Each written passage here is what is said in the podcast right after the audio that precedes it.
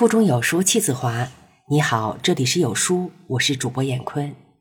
今天和您分享马伯庸的文章《回家过年的四层境界》。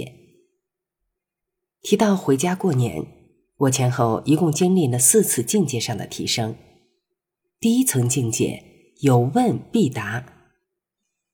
那会儿我还年轻，各项人生大事都不着急提上日程，亲戚基本上就问问工作的事儿，除此以外。最多问问有没有女朋友，而我每次都响亮而亲切的回答：“工作在北京，收入不高，女朋友下次带回来给您看看。”亲戚们纷纷点头，表示这孩子不错。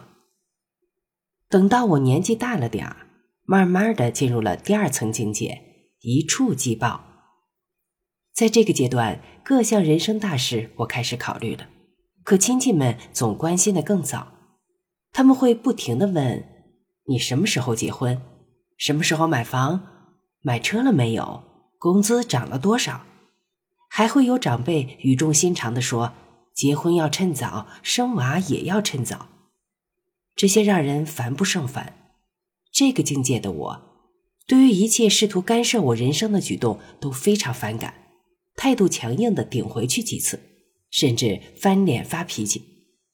亲戚们便沉默了，悄悄地问我爹妈：“他是不是在北京工作的不太顺利啊？”第三层境界，忍气吞声。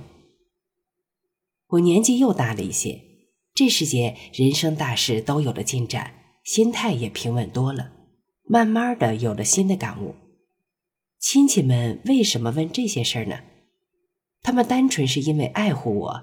希望我能过得好，用这种笨拙而热情的方式向我表露善意。想通了这一点，我的反感就没有那么多了。于是能和颜悦色的应付着层出不穷的问题。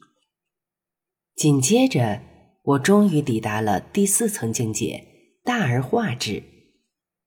我能从更高的境界来思考这件事了。传统亲情理念认为。关心一个人最好的方式就是介入他的人生，越强势越热情，说明越关心。而现代生活观念注重个人隐私和距离，自扫门前雪就足够了，别的事儿不主动去打听。两种观念的冲突是社会转型期的必然，没得解。由此思考，我安坐席间，随他们怎么说，我只拈花微笑。这一层境界要达到大成，除了心态上的圆满，硬件也得跟上。从前你没对象，催着你找；有对象了，催着你结婚；结了婚，催着你要娃。今年回家过年之前，我盘点了一下，房也有了，车也有了，媳妇儿也有了，娃也有了，实在没什么可成为谈资的了。然后我回到老家。亲戚们笑脸相迎，热情满意的问道：“现在政策放开了，你啥时候要二胎、三胎啊？”好文章分享完了，感谢聆听，再见。